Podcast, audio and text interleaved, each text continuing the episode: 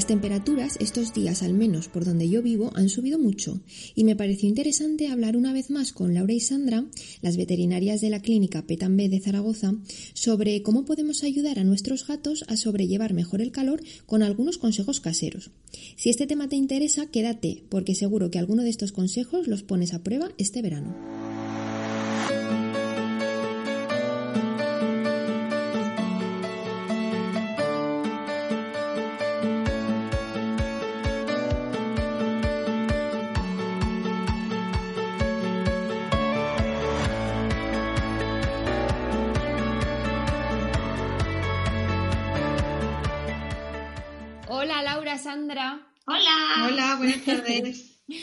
Pues estamos aquí otra vez con las veterinarias de Petambed, que yo creo que ya sois con las que más episodios he grabado del podcast. Pues sí, nos consideramos afortunadas. Ya somos amigas, ya vamos. Sí, sí.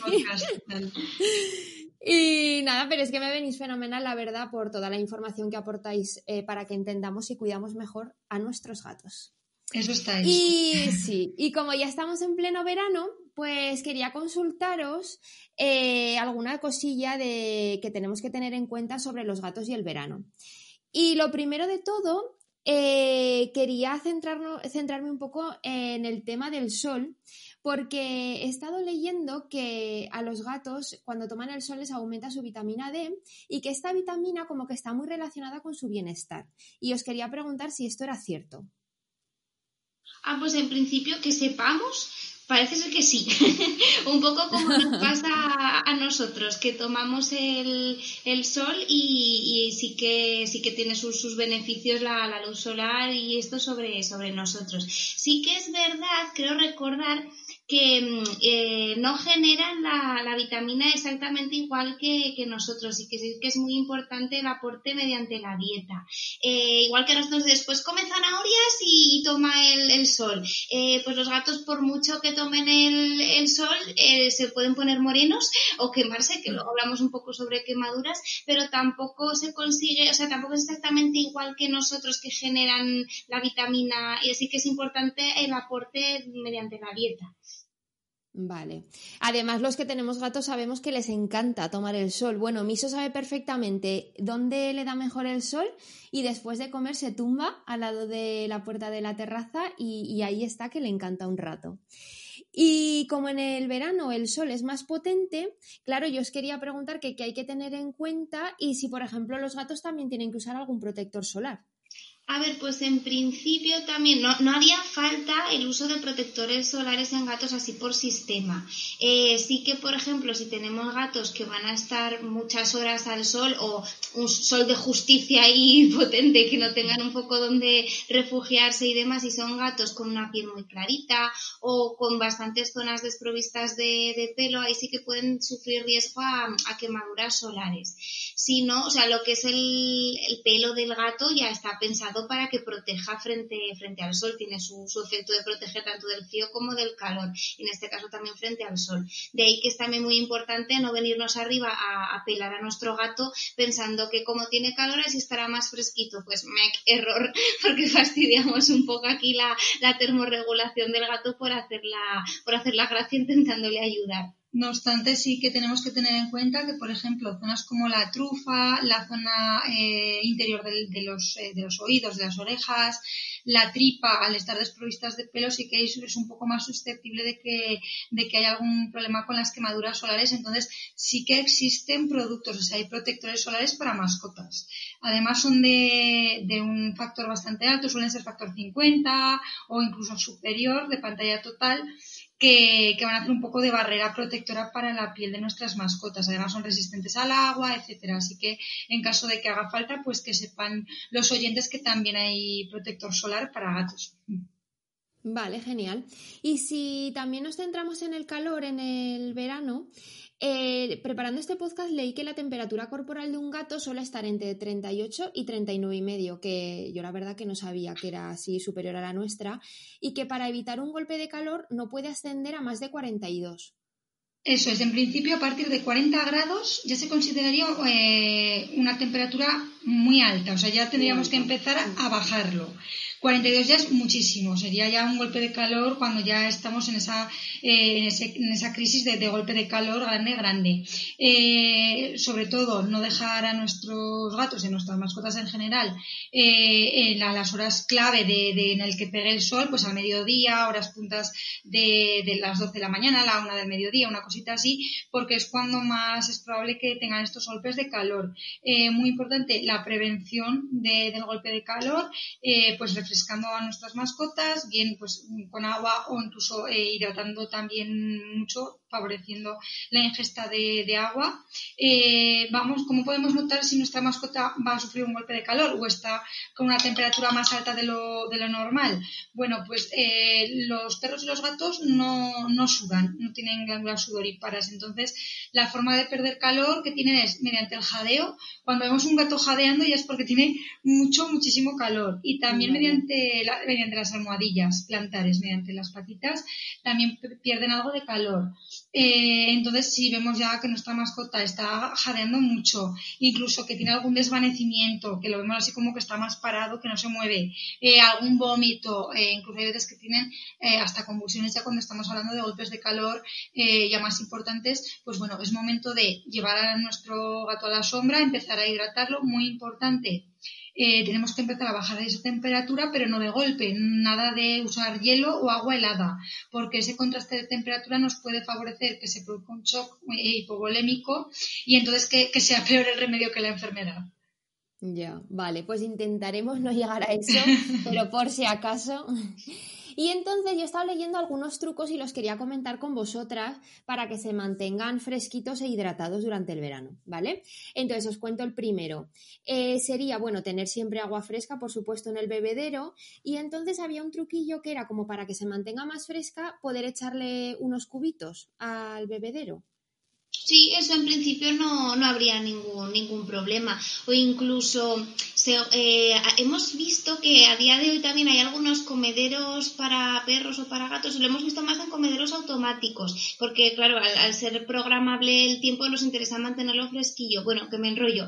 La cuestión es que se puede poner debajo del, del comedero, del, bueno, en este caso del bebedero, eh, los, los ice pack estos, los... Mm, ah, sí. Esos, que no sé otra forma de, llamarlos, pero sí los, cúbicos estos de, del congelador que para llevar aquí en la bolsa nevera, pues, pues esos podemos dejarlos debajo del, del bebedero y así también mantenemos un poco fresquito sin añadir directamente el, el, hielo en el agua. De todos modos, tampoco habría ningún problema por meter cubitos de hielo en el agua, porque los gatos no son como los perros que se pegan súper atracones de, de agua, no tendríamos problema de decir es que está bebiendo un montonazo de agua fría de golpe y le puede sentar mal. Así que para cuatro lametoncillos que, que pegan de vez no habría ningún problema.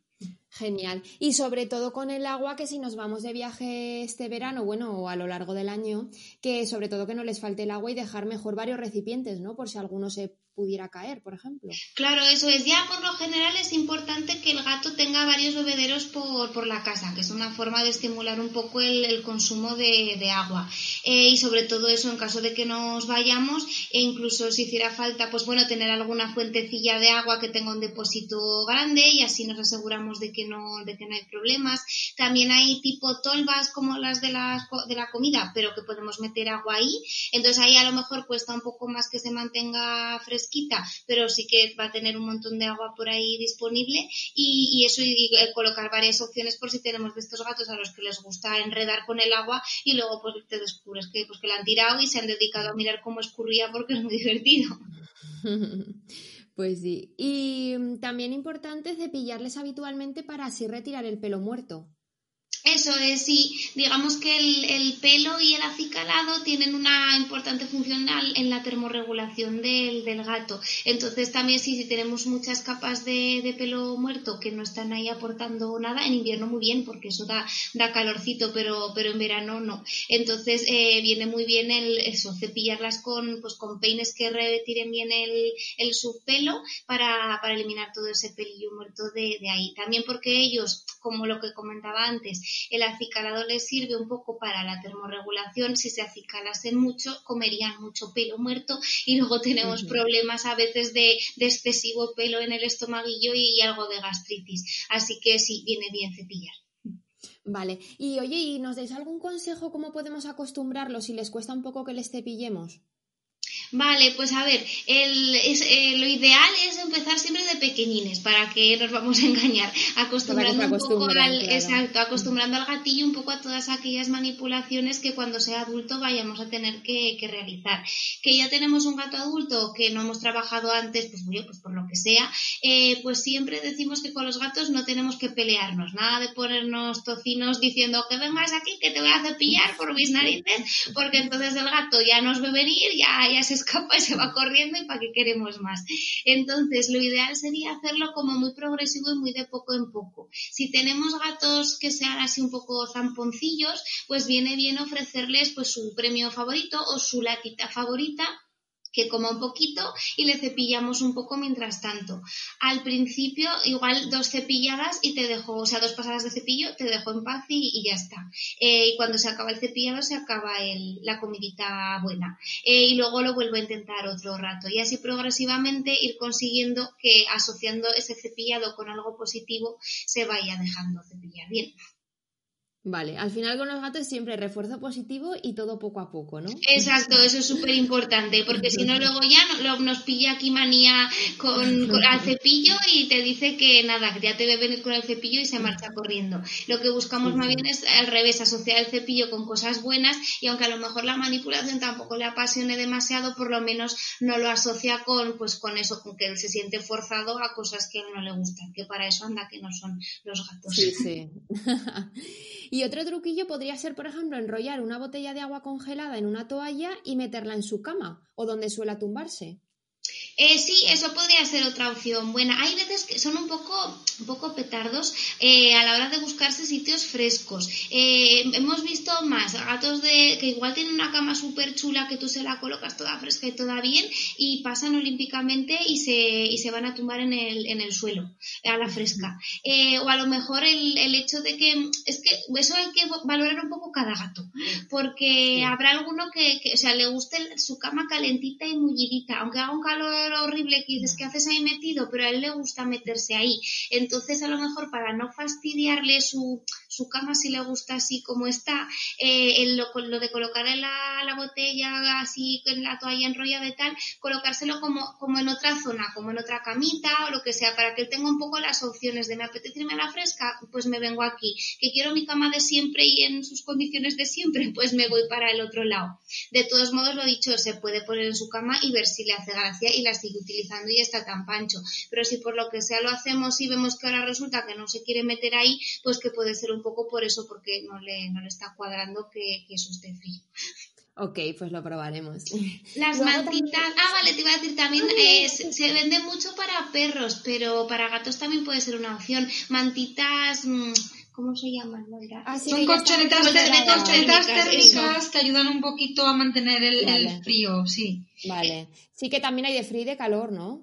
Eso es, eso es. Están en versión frío para, para el verano y versión calor para el invierno. Incluso hay algunas que se pueden utilizar en ambas estaciones, que son reversibles, entonces tienen una carita con, con frío y otra con, con, calor. Entonces eso ya está muy avanzado para darle frescor a nuestras mascotas y tenerlos súper cómodos. Sí, es que está todo inventado, ¿eh? Está todo inventado, la verdad es que sí, la verdad es que sí. Ahora es una gozada.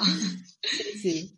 Luego también otra cosa que he leído es pasar una toalla húmeda por las almohadillas, por la naricilla. Sí, eso es, digamos que es lo que hemos hablado antes, las almohadillas son una parte muy importante eh, de difusión de calor, entonces van a perder calor por esa zona. Eh, al poner fresquito en las almohadillas ayudamos un poco a esa pérdida de, calor por irradiación, entonces, claro, pues eh, vamos a bajar la temperatura mucho, mucho antes en esas zonas. Eh, por ejemplo, cuando hemos estado un poco comentando antes sobre el tema golpes de calor, eh, digamos que ahí no interesa mojar, o sea, mojar las patas con agua muy fría, porque aunque a nosotros nos dé la sensación de que pues es frío, lo estoy refrescando, en este caso lo que nos ocurre es que los vasos sanguíneos con el calor se, se contraen. Entonces esa pérdida de calor que estamos buscando, que salga el calor de dentro del gato para afuera, no lo vamos a conseguir porque tenemos vasoconstricción. Entonces sí que algo de, agua, pero agua más bien templadilla. Sí, agua tibia. Colocar una manta húmeda sobre el gato, pero, o sea, una toalla mojada, pero no sobre agua congelada, o sea, sobre agua muy fría, porque en este caso lo dicho, eh, vasoconstriñe y la podemos liar. Vale, la verdad es que José le pasa eso al gato, vaya susto. Sí, pues ha habido casos y es un susto, sí. la verdad es que... eso iba a preguntar, es que, a ver, entiendo que si ves ya, lo ves así con temblores jadeando tal, es imprescindible llevarlo a una clínica veterinaria y os quería preguntar si habéis tenido algún caso de golpe de calor. Vale, nosotras no. Como tampoco mm. hacemos urgencias, eh, ah, pues no, no, se ha dado, no se ha dado el caso. Que podía ser que nos hubieran venido dentro de nuestro horario y demás, pero tampoco se mm. nos ha dado la, la, ocasión. Así que bueno. Es verdad que generalmente tenemos muy bien enseñados a nuestros mm. clientes y ya les prevenimos un poco de estas cosas que pueden ocurrir. Entonces también creemos que no ha habido mayores por, por un poco por eso, porque siempre les advertimos, pues mucho cuidado ahora eh, que vienen los calores, no los dejéis en terrazas y demás, pues un poco las cosas que hemos tenido en cuenta hoy en el podcast. Sí que creemos que igual se dan más casos de golpes de calor en perros que, en gatos. También pues porque han salido a hacer ejercicio, eh, justo ahí en pleno mediodía se hayan puesto a correr como locos y les haya dado luego el, chunguillo. Eh, también en perrillos que pasen mucho tiempo en, la terraza o gente que los deja metidos en la, en la terraza la gran parte del, día y luego en esa terraza se ha acumulado mucho calor. Con los gatos es más raro que los dejamos encerrados en, en terrazas o que hagan un ejercicio tal como para, como para que les dé con lo que son ellos, que son más activos precisamente por la noche, que es cuando está más fresco, pues, mm. y si hace mucho calor, a Salen lo tenemos ahí despanzurrado por todos mm. lados, que no se menea nada con los calores. nada, a mí eso tampoco, ¿eh? Miso está, vamos, se pone en el sitio en el que más llega el aire acondicionado si ponemos en casa o el ventilador y está súper a gusto. Anda que no saben. sí, sí. Y ya por último, había leído también lo de bueno, que esto además lo probé un verano con Miso y estuvo guay, que si tenemos, por ejemplo, bañera y ponemos unos cubitos de hielo, ellos se entretienen mucho también jugando y así de paso se dan en las almohadillas con el cubito. Sí, sí, sí, es una forma muy entretenida de, de, que pasen el rato. De hecho, también lo habíamos visto, no tiene que ver, pero hablando de bañeras y meter cosas en bañeras, meter pelotas de ping-pong, hay algunos gatos que les divierten un, montón. Entonces, sí, como a ellos les, hace gracia que se deslice eso rápido por ahí, pues sí, tenemos algunos gatos que son más señoritincos de, uy, he tocado esto, qué asco, y que no les guste la, el hecho de tocar algo mojado, pero para los que les haga gracia, sí que es una buena forma de que se entretengan y se refresquen. Pues si mira, ahora que me acuerdo, tengo que volver a meter el hielo en la bañera y grabar un stories para subirlo y enseñarlo. Ay, pues genial, tiene que ser tremendo verle. Ahora se arma una ruidera que no veas, pero, pero sí, sí que le gusta. Y no sé si se os ocurre alguna cosilla más. Yo creo que en principio hemos un poco hablado de, lo, que todos tenemos eh, a mano en casa y, yo creo que sí. que básicamente haciendo un poco repaso de todo. Sí, de igual tener un poco en cuenta de cara a calores, golpes de calor y demás a la hora de viajar con nuestro gato. Eh, también, eh, pues si lo llevamos en el transportín, asegurarnos de que pues, si lo llevamos en coche, por ejemplo, de hacer paradas de vez en cuando para ver que no se acumule excesivo calor ahí dentro, de ofrecerle agua fresquita, de si tenemos el aire acondicionado puesto, pues que tampoco se nos esté congelando el gato por haber puesto demasiado el aire o que no le esté dando lo, suficiente y esté pasando mucho calor. Vigilar un poco que no es normal que un gato jadee, entonces si está jadeando, pues es porque está cocidito de calor el, el pobre o porque hay algunos casos que tiene algún problema respiratorio, cardíaco y demás. Entonces, ojo con, con los gatillos chatos, que son los que suelen sufrir un poco más en, en estas situaciones. Vale, genial. Y luego también en verano creo que abundan más los parásitos, ¿no? Eso es, sí, digamos que si primavera, verano, tenemos pues mosquitos, pulgas y garrapatas. Principalmente son los que dan más tormento por ahí, que con el buen tiempo pues aprovechan y, a, pues hace, hacer sus maldades para completar sus ciclos. Entonces sí que es importante según un poco eh, qué, vida vaya a llevar nuestro gato, el asegurarnos de una desparasitación correcta. Entonces, por ejemplo, que nos vamos con nuestro gato al pueblo. Eh, a lo mejor tampoco se dedica a pasearse por ahí, pero sí que tenemos algún, algún jardincillo o algún corralillo, lo que sea, al que le guste a él por ahí salir. Entonces sí que, sí que convendría que pues colocarle una pipeta o un collar antiparasitario para que no le piquen los, los bichejos. Eh, de si no se van a meter por zonas de hierbas y estas cosas o no conviven con, con perros que sí que entren y salgan de la casa, es raro que nuestro gato coja pulgas o garrapatas. Eh, pero sí que le pueden picar mosquitos si tienen acceso al, exterior o terrazas o solemos dejar mucho ventanas abiertas. Entonces alguno de estos mosquitillos sí que puede transmitir eh, parásitos pulmonares o parásitos cardíacos. Entonces en estos casos también conviene pues eh, a, nuestro gato pues ponerle una, una, pipeta antiparasitaria que nos cubra este tipo de, de parásitos. Igual no haría falta cubrir toda la primavera y todo el verano, sino centrarnos un poco en los meses en los que nuestro gato vaya a estar más expuesto a, parásitos. Vale, genial. Pues yo creo que hablando así de verano hemos tocado un poco así lo principal, que era el sol, el calor y los parásitos. Y yo creo que con esto pues ya nos podemos hacer una idea, ¿no? De lo que necesitan.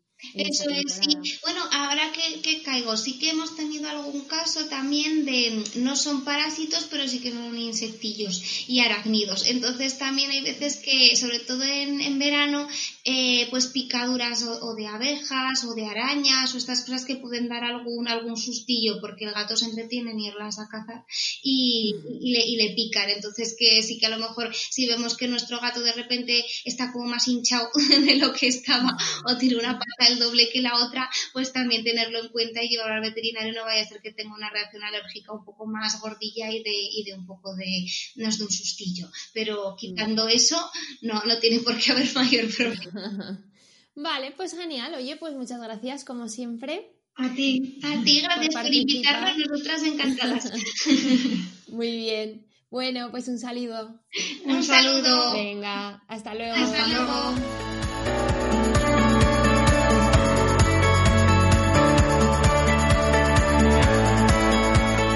Espero que con todos estos consejos vuestros gatos pasen este verano lo mejor posible y que vosotros disfrutéis también de estos días a pesar de toda la situación que estamos viviendo. Nos escuchamos dentro de 15 días y no quiero acabar sin agradecer a Mediterránea Natural su colaboración en este podcast. Sus serrano snacks para gatos están elaborados con carne y pescado cocidas a baja temperatura. Ya sabéis que a mí le encantan. Un beso fuerte y muchos ronroneos.